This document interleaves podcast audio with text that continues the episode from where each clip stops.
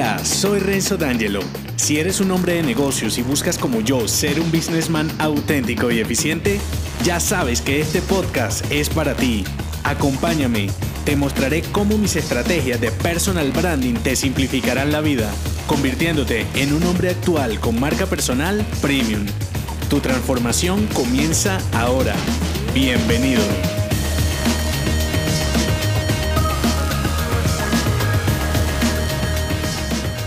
En este episodio sabrás la importancia de dominar cada detalle de tu identidad para mostrarte como un businessman poderoso y eficiente al vender con tu marca personal y corporativa. Suena chévere, ¿verdad?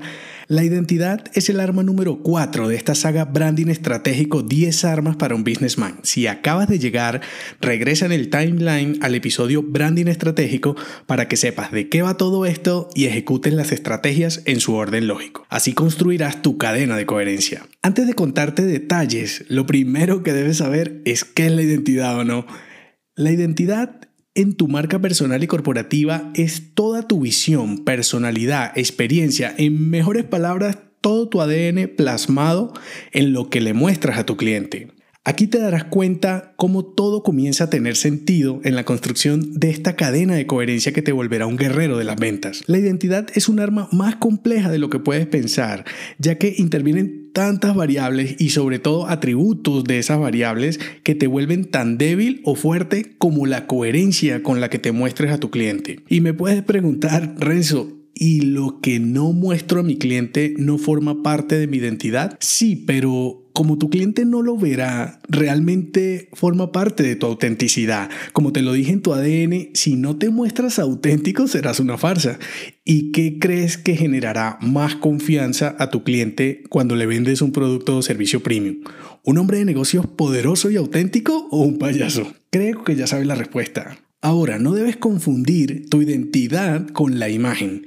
Si bien están relacionadas, la identidad es la expresión de lo que eres y la imagen es la interpretación que hacen los demás de ti. Por eso habrás escuchado frases como me hice una imagen errada de ti o creí que eras diferente. Estas frases corresponden a una incoherencia entre tu identidad y tu imagen. Cuando manejas profesional y estratégicamente tu identidad, debes buscar la manera de alinear lo que proyectas con lo que tu cliente interpretará de esa identidad. Aunque puede sonar un poco enredado y es donde más puedes puedes equivocarte porque omites tu guion cultural, no conoces el guion cultural de tu cliente o simplemente tienes para expresarte señales erradas de lo que eres, de lo que es tu entregable o de lo que es tu marca. Si ejecutas las armas en su orden lógico como debes hacerlo, te será muy fácil concluir que la identidad se construye con tu ADN, naming, eslogan, pero también te será muy fácil omitir elementos tan básicos como los colores, el logo, desde una perspectiva de diseño, desde una mirada cliente vendedor,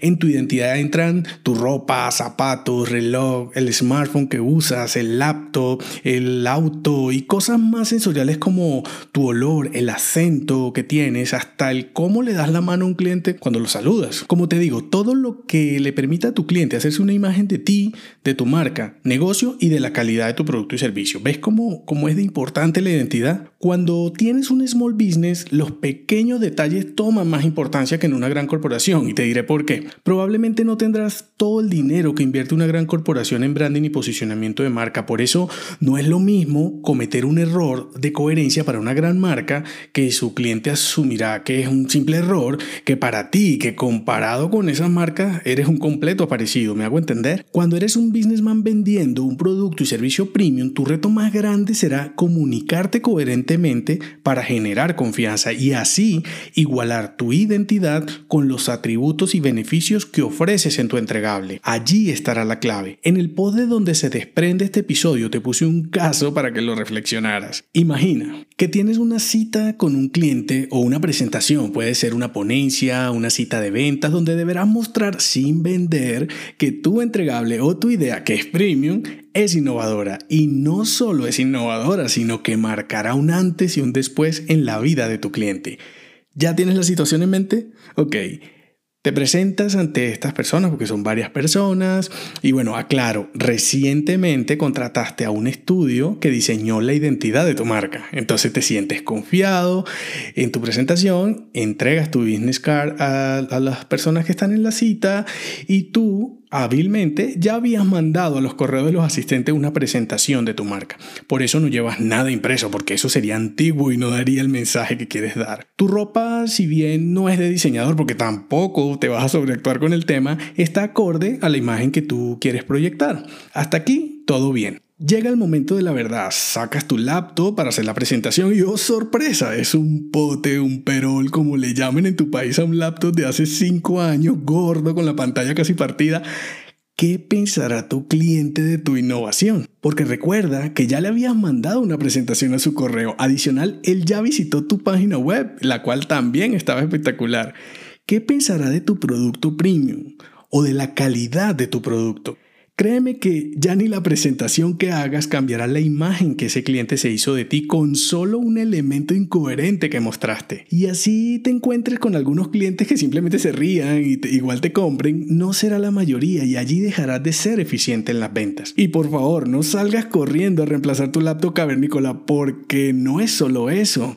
Esto te puede pasar con la ropa, los zapatos, el smartphone, con cualquier falla en tu cadena de coherencia, quedarás como el típico cliché del que vende un producto saludable y llega oliendo a cigarrillo, o el entrenador personal en el gym que es más gordo que tú. Las posibilidades son interminables y los elementos que deberás cuidar dependerán de tu entregable y de tu cliente. Por eso me da risa cuando un businessman al referirse a su identidad me habla de elementos gráficos que serán de menor importancia en cualquier proceso comercial y no es que no importen, sí importan, pero de nada te servirán esas ayudas si tienes dificultades para proyectar y comunicar tu identidad coherentemente porque la identidad forma parte de un ecosistema de marca que forma tu cadena de coherencia. Y si no alineas todos los elementos, tu proceso comercial será más costoso porque perderás muchos posibles clientes en el camino. ¿Te acuerdas cuando te pregunté si sabías cuántas personas no te compraban porque no les generabas confianza? Esto forma parte de esa historia. Y sé lo que estás pensando. Esta vaina tiene más de fondo que de forma. Y sí, es así. Como también sé que en este momento te preguntarás, Renzo, ¿de qué, qué debo tener en cuenta para construir mi identidad?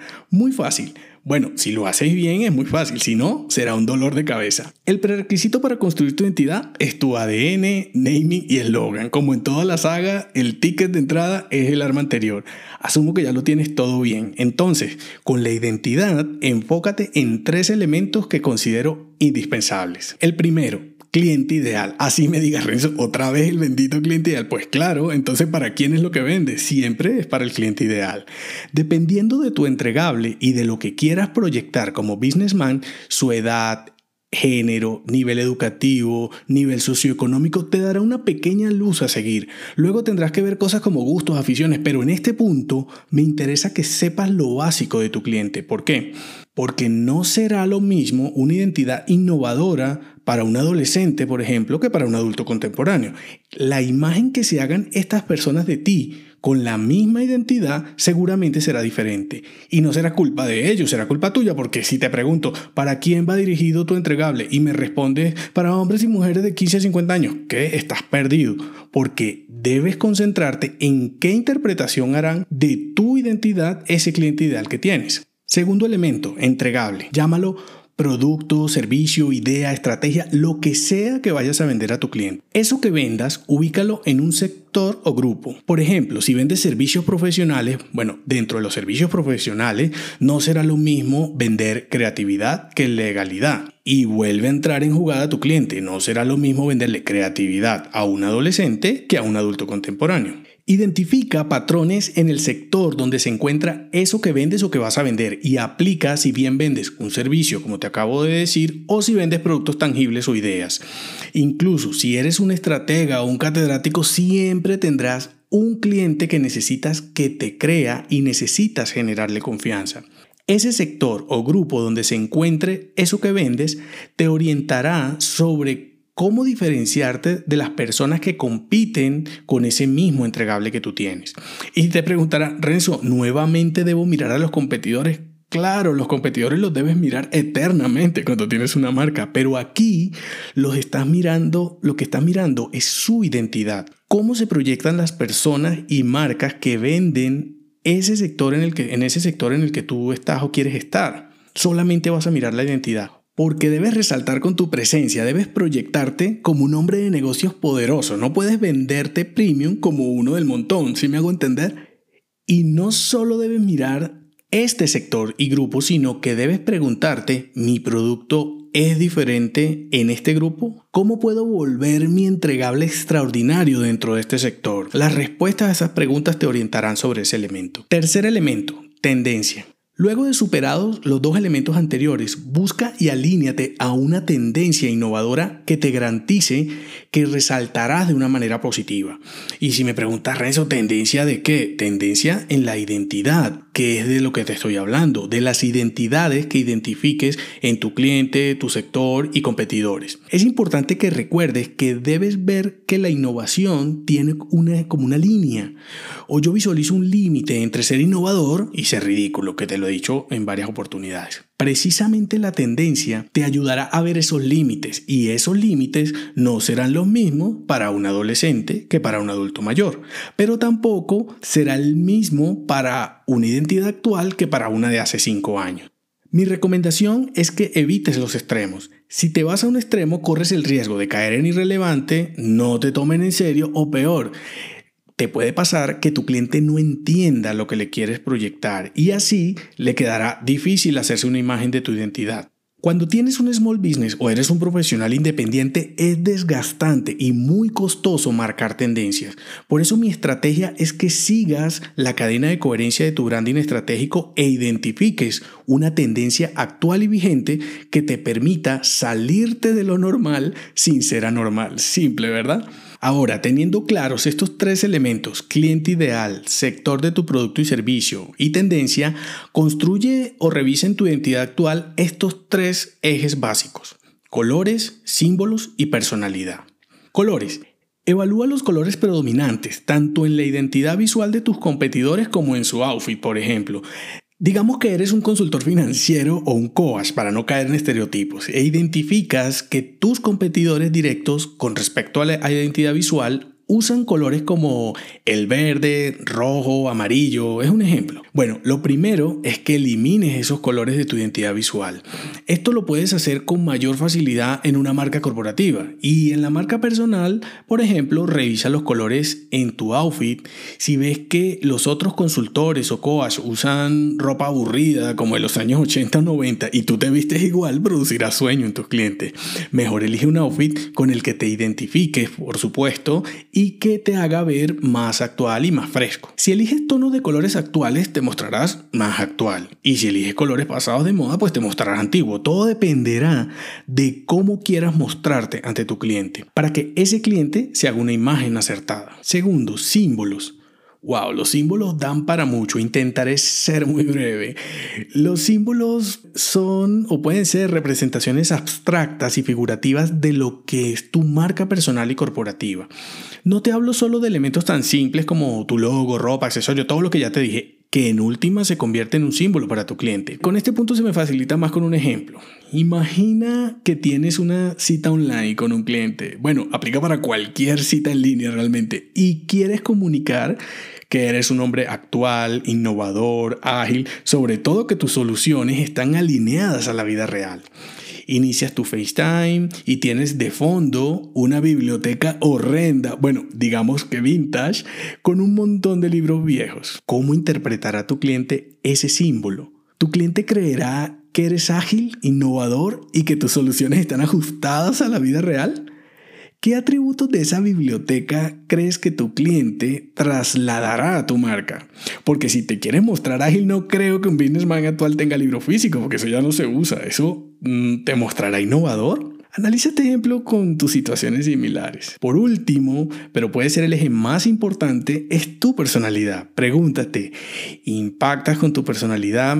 ¿Cómo piensas ante ciertos temas relacionados con tu cliente y con tu entregable? ¿Cuál es tu ideología? ¿Eres auténtico o lo que llaman diplomático, por no decir falso? ¿Tu personalidad es de ganador o es de perdedor?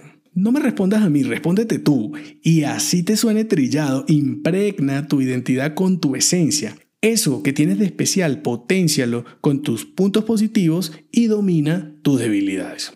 La identidad es tu arma número 4 como businessman, así que muestra tu presencia y exprésate coherentemente con el poder de un verdadero businessman para vender eficientemente. Verás la diferencia desde el día 1 si construyes tu identidad teniendo claros los elementos cliente ideal, sector de tu producto y servicio y tendencia. Y por supuesto mis tres ejes básicos, colores, símbolos y personalidad. Muchas de las dudas que te surjan ahora te las iré aclarando a lo largo de la saga. Por ahora responderé estas preguntas. Primera, Renzo, yo vendo a grandes superficies y también a pequeños empresarios. Como los clientes son totalmente diferentes, ¿debo tener una identidad igual? Bueno, la respuesta es claro, porque la identidad, con la identidad inicia la expresión visual y no verbal hacia tu cliente. Cuando tu cliente es muy diferente, tu marca corporativa debe ser igual de relevante para ambos clientes. Y en cuanto a tu marca personal, eres tú adaptado a cada situación. Probablemente con el cliente de las grandes superficies, eres tú vestido de fiesta, por ejemplo. Y con el otro, el cliente de, las pequeñas, de los, pequeños empresarios, eres tú vestido desenfadado. Lo que te estoy diciendo no es literal, es un ejemplo.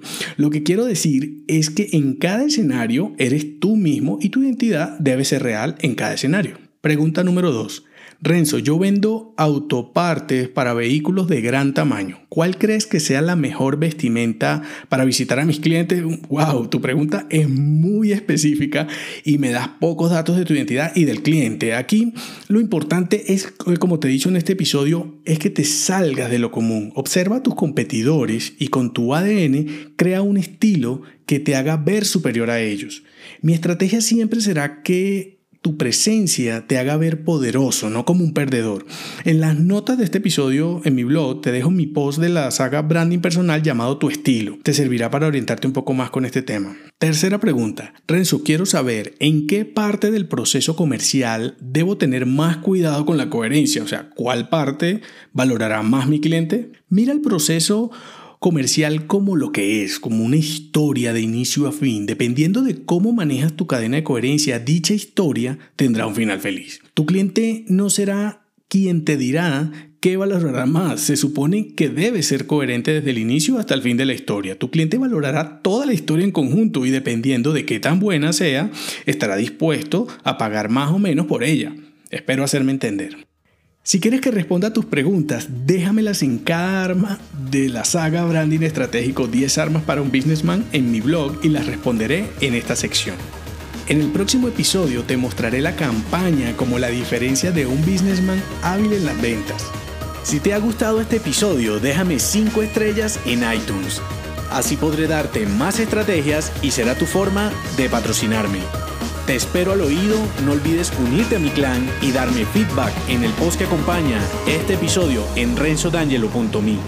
Hasta la próxima.